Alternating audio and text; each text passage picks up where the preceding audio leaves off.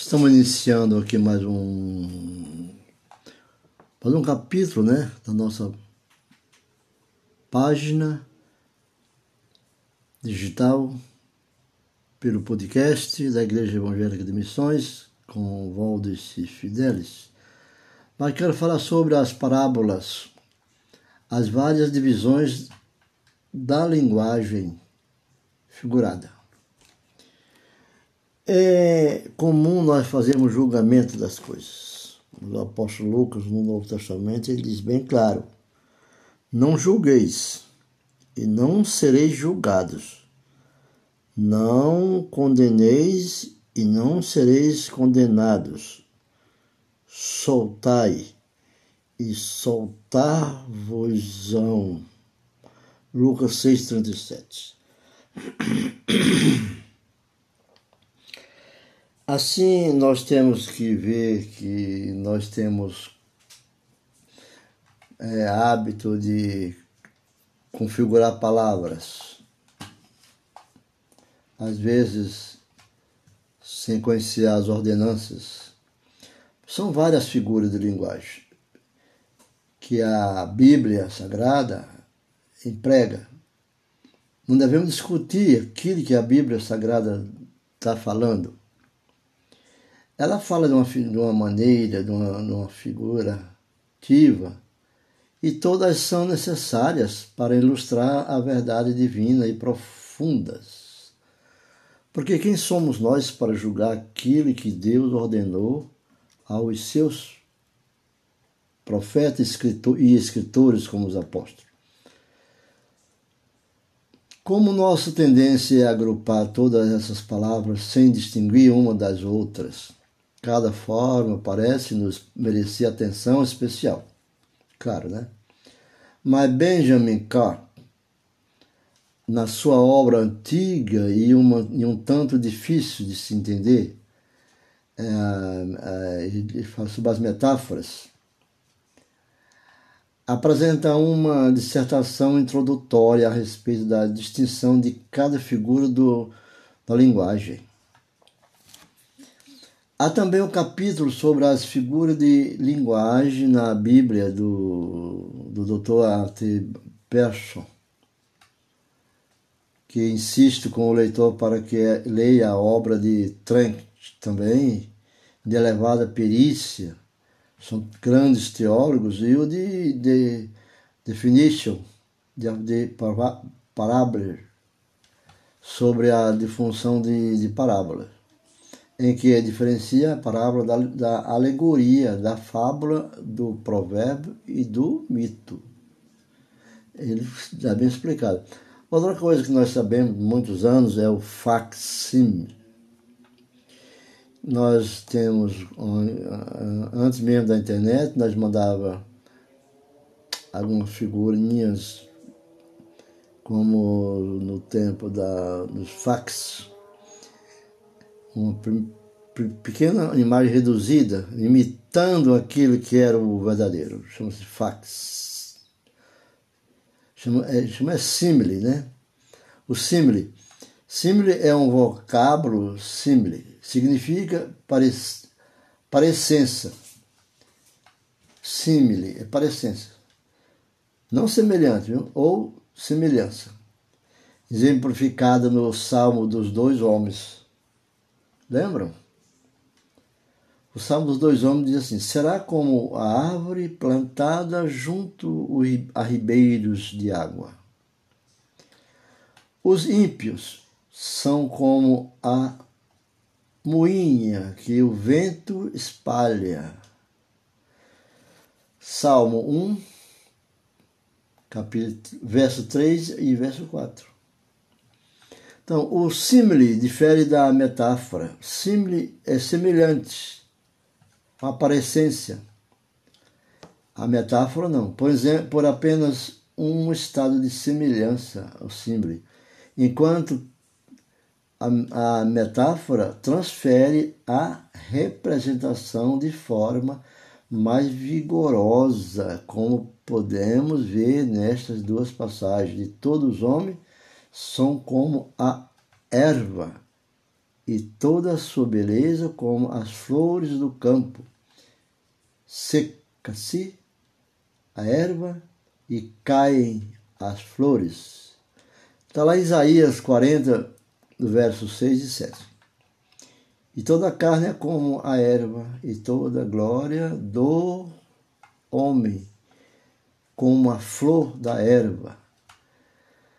Tem uma passagem de um escritor oriental que ele fala assim sobre a flor, sobre a erva e sobre o homem. Quando a erva, que não tem pensamento simultâneo, não tem nem a semelhança de Deus, né?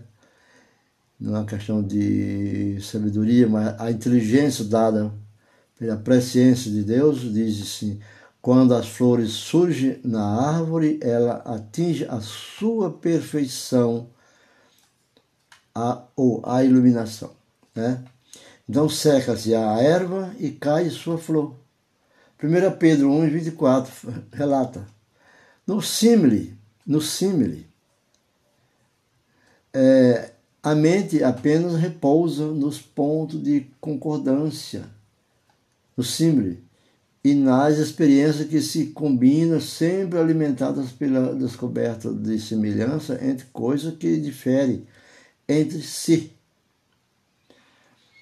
E que a parábola autêntica é no uso das escrituras. A parábola autêntica no uso das escrituras é um símile, geralmente posto em forma de narrativa ou usado em conexão com alguns episódios parábolas é símbolo se parece. A parábola e o símbolo se parecem. Então não vamos confundir. É que o é uma aparência, ou uma parecência, ou uma semelhança. Provérbio. E, o, e a parábola não é semelhança. Os provérbios. Provérbio, por exemplo, ainda que os princípios da parábola estejam presente em alguns dos pequenos provérbios. Nós estamos explicando sobre o que é o provérbio. O provérbio das, das declarações proféticas, enigmáticas e das máximas enigmáticas da Bíblia. 1 Samuel 10, versículo 12. Salmo 78, 2. Provérbio 1, 6 e Mateus 24, 32. Lucas 4, 23 também fala sobre os provérbios. Provérbio não está Salomão, é um livro de Salomão, mas está citado pelos apóstolos de Cristo. No entanto, difere do provérbio. No entanto, difere do provérbio propriamente dito, que é, em geral, breve provérbio. Trata-se de um assunto menos sublime e não se preocupa em contar história. Os provérbios não contam história. Os apócrifos, os, os, livros antigos, não estão. Alguns estão na Bíblia também, né? Mas nós não usamos muito. Reúne parábolas e provérbios num só grupo. Os países maravilha, maravilhar-se-ão diante de seus provérbios e parábolas. Então, é como dizemos assim, grande é a alegria daquilo que se conquistamos com nossos próprios esforços. Ou o tolo, é comum ao tolo esquecer das coisas no momento de alegria. Né? Ele buscará o segredo das sentenças importantes e estará familiarizado com parábola enigmática. Por exemplo, em, em, em Eclesiastes 47, verso 17 e o, o capítulo 39 e o verso 3, Eclesiastes. Né? Consulta para a, a Bíblia e vamos encontrar, embora parábola e provérbios sejam termos permutáveis, permutáveis, tanto faz lá como cá, lá no Antigo como no Novo. No Novo Testamento, ressalta que Trent ressalta que os chamados provérbios do Evangelho de João, os provérbios do Evangelho de João, pode achar estranho, né, comentar sobre isso, Mas o, no livro de João tem provérbios que tende a ter muito mais afinidade com a parábola do que com o provérbio em si. E são de fato alegorias, João. Dessa forma, quando Cristo demonstra que o relacionamento dele com o seu povo se assemelha ao pastor com as ovelhas, isso é provérbio, com as ovelhas tal, chamamos os, os, os devotos, membros de igreja, né, rebanho como ovelha e Jesus como bom pastor, tal demonstração é denominada provérbio.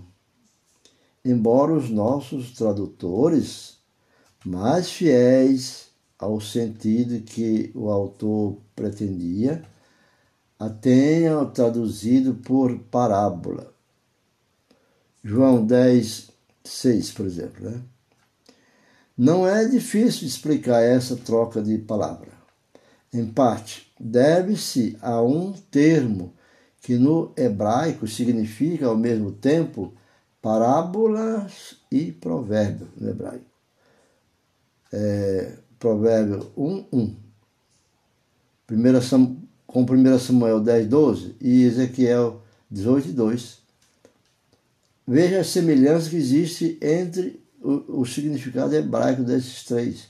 De modo geral, provérbio é um dito sábio, uma expressão batida, um adágio. Sábio Salomão, sábio Davi, e os provérbios são assim. É um dito sábio. A metáfora. A Bíblia é rica em linguagens metafóricas. A Bíblia é rica nesse assunto das metafóricas, né? A metáfora afirma de modo inconfundível, metáfora, que uma coisa é outra, é outra totalmente diferente. O termo origina-se de dois vocábulos grego que significa estender. Esse é o significado da metáfora do provérbio inglês. Um objeto é equiparado a outro. Aqui temos dois exemplos do uso de metáfora. Pois o Senhor, pois o Senhor Deus é sol e escudo. Salmo 84, verso 11. É, um é o outro. Pois o Senhor é sol e escudo. Então, está aqui está escudo, está aqui sol, está aqui Deus. Né? Um é o outro. Ele é o meu refúgio e minha fortaleza. Salmo 91, 2.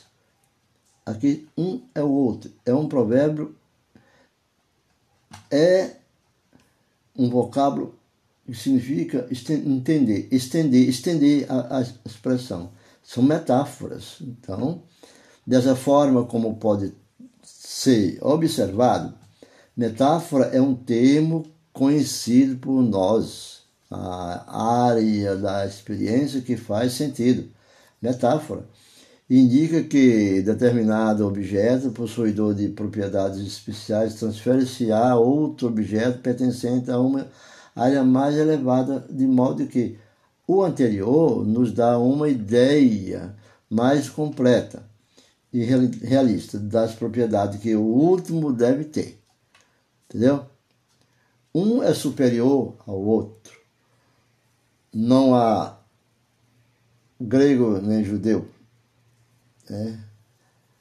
Então não há homem nem mulher na palavra de Deus. Vindo para Cristo, todos são uma só criatura. Como comparasse isso com uma metáfora? Mas nas passagens supracitadas, tudo que é relacionado ao sol, ao escudo, ao refúgio e à fortaleza é transferido para o Senhor. Todas essas coisas transfere ao Senhor. Meu refúgio, meu sol, tu és o sol, meu escudo e meu refúgio e a minha fortaleza. Transfere tudo isso ao Senhor, tanto um ao outro. O sol, por exemplo, é fonte de luz, calor e poder. A vida na terra depende da propriedade do sol. Portanto, o Senhor como sol, o Senhor Deus como sol, é a fonte de toda a vida. E no Evangelho de João não existe parábolas propriamente ditas, mas há, entretanto, uma série de metáforas impressionantes, né? que nós vamos fazer em outro momento, como exemplo, ele, só para dar uma dica aqui, diz assim, vamos ler depois, dando, deixando aqui como citação para nós fazer uma leitura. Observe que, quando diz assim, lá no livro de em João 10, 11, como citamos, eu citei antes, diz assim, diz assim, eu sou o bom pastor. É, próxima leitura, eu vou passar sobre isso, próximo estudo. Eu sou a videira verdadeira, João 15, 1. Eu sou a porta, João 10, 7. Eu sou o pão da vida, João 6, 35. Eu sou o caminho, a verdade e a vida, João 14, 6. Então, a partir daí nós vamos entrar também no assunto que chama-se de alegorias, né?